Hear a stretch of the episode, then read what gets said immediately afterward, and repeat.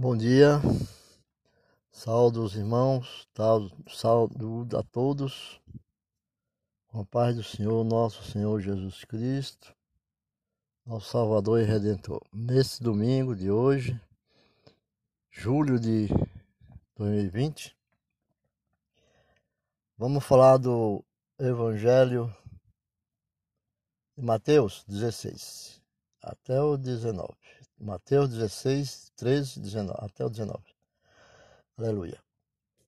Falamos sobre a história vivida do apóstolo Pedro, um discípulo fiel de Cristo, um discípulo que Jesus abraçava, que Jesus pedia seu próprio colo.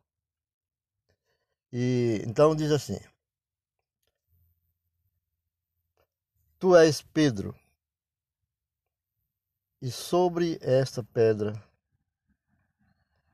eu irei construir a minha igreja, e as portas do inferno não irão ou prevalecerá sobre elas. Mateus 18 Proclamação do Evangelho de Jesus Cristo, segundo Mateus, naquele tempo, de 16, é, versículo, capítulo 16, versículo 13. Chegando ao território de Cesareia de Filipe, Jesus perguntou a seu discípulo, no dizer do povo, quem é o filho do homem? Responderam, uns dizem que é João Batista, outros Elias, e outros Jeremias ou um dos profetas. Disse-lhe Jesus: E vós quem dizei que eu sou? Simão Pedro respondeu: Tu és o Cristo, o Filho de Deus vivo. Aleluia. Jesus então disse: Feliz és, Simão, filho de Jonas, porque não foi a carne nem o sangue que te revelou isto, mas meu Pai que está nos céus. E eu te declaro, tu és Pedro, e sobre esta pedra edificarei a minha igreja. As portas do inferno não prevalecerão contra ela. Eu te darei as chaves do reino dos céus. Tu, tudo o que ligares na terra está, será ligado nos céus e tudo o que desligares na terra será desligado nos céus.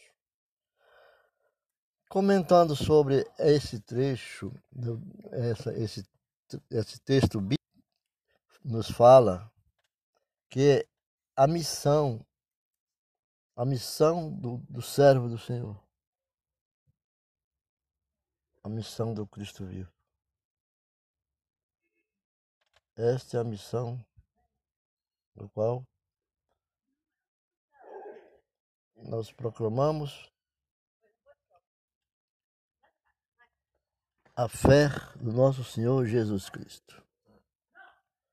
A missão de liderança confiada a Pedro exigiu dele uma explicitação de sua fé. Antes de assumir o papel de guia do, da comunidade, foi preciso deixar claro seu pensamento a respeito de Jesus, de forma que a prevenir futuros desvios. Pedro foi alertado sobre isso.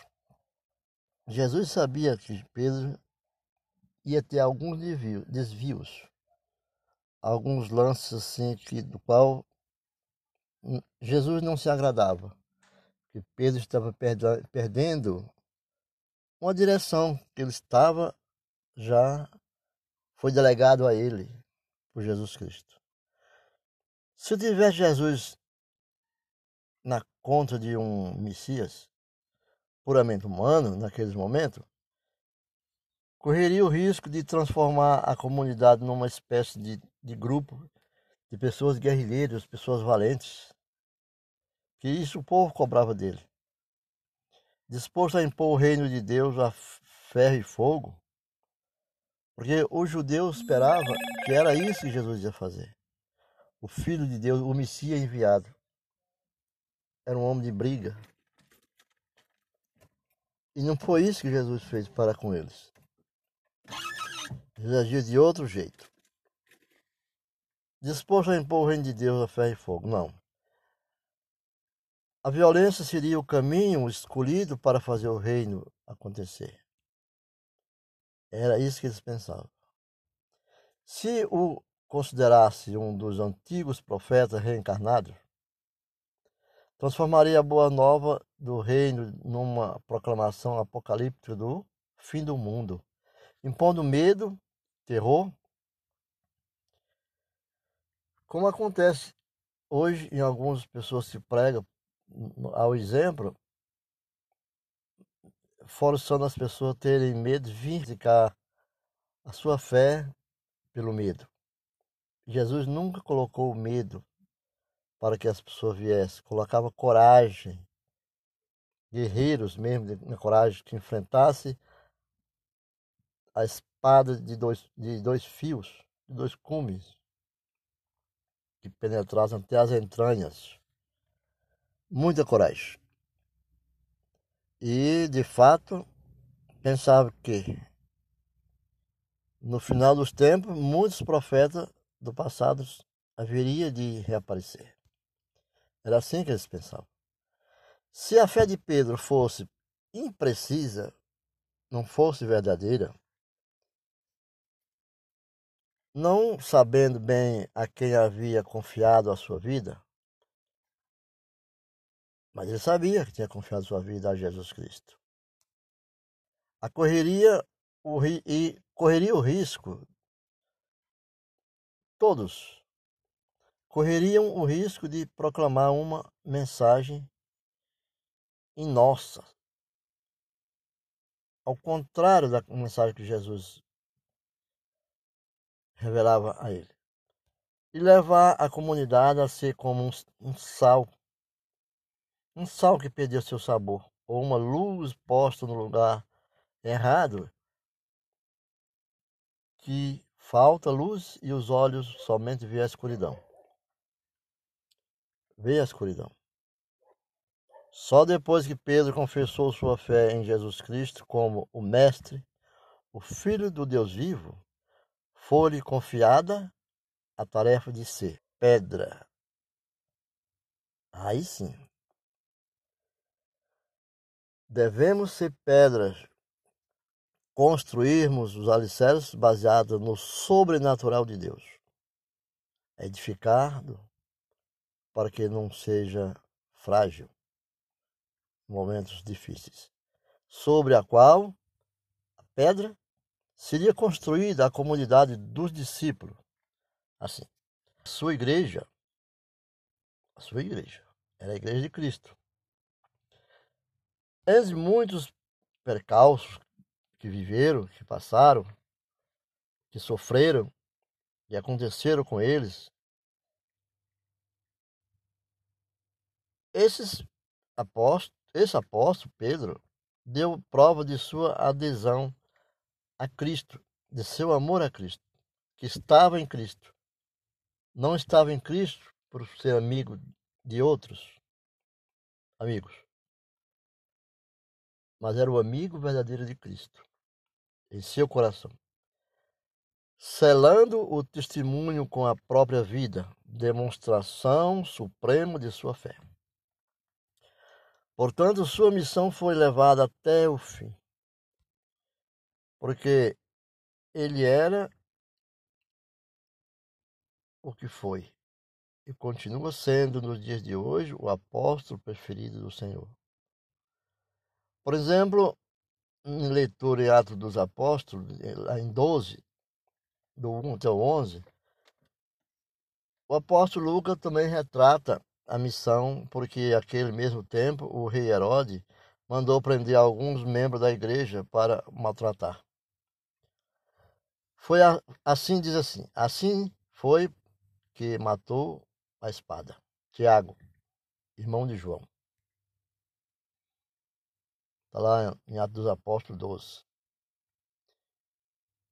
E no versículo 3 diz que, vendo que isto agradava o judeu, mandou prender Pedro. Mandou prender a Pedro. E sabemos que a morte de Pedro é uma morte que quiseram colocar como foi, foi a morte de Cristo, mas Pedro diz assim não, porque eu não sou digno de morrer como morreu o meu mestre, o Filho de Deus. Eram então os dias dos pães sem fermento.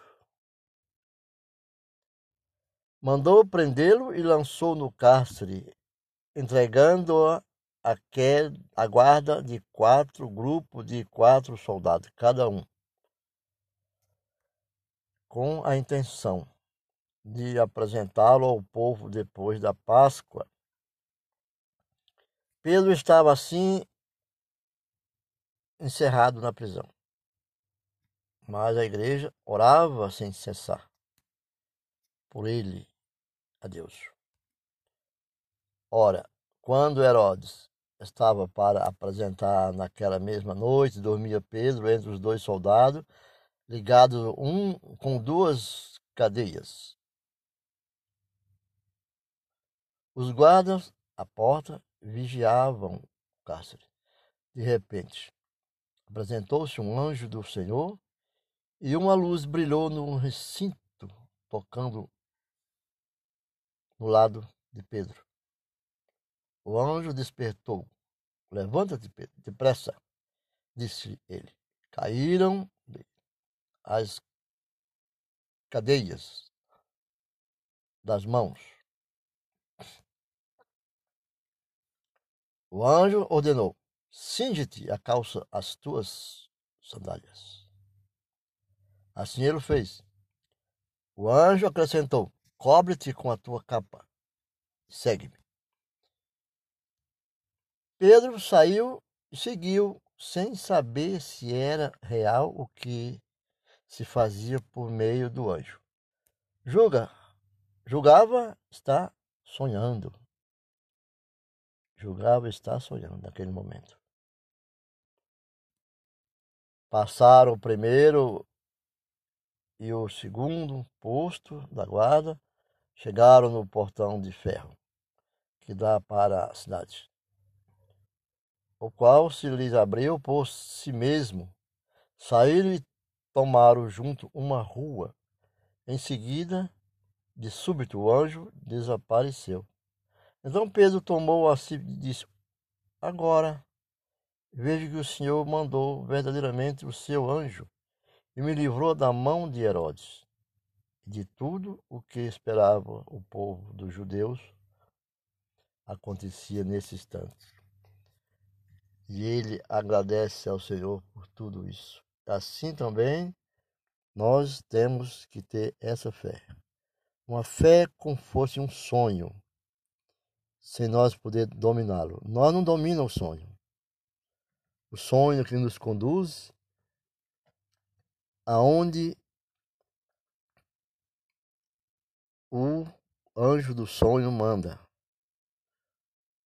Assim Pedro dizia: Eu estou sonhando. A sua fé era tão grande que lhe transformou nesse momento, pela confiança que tem no Senhor Jesus.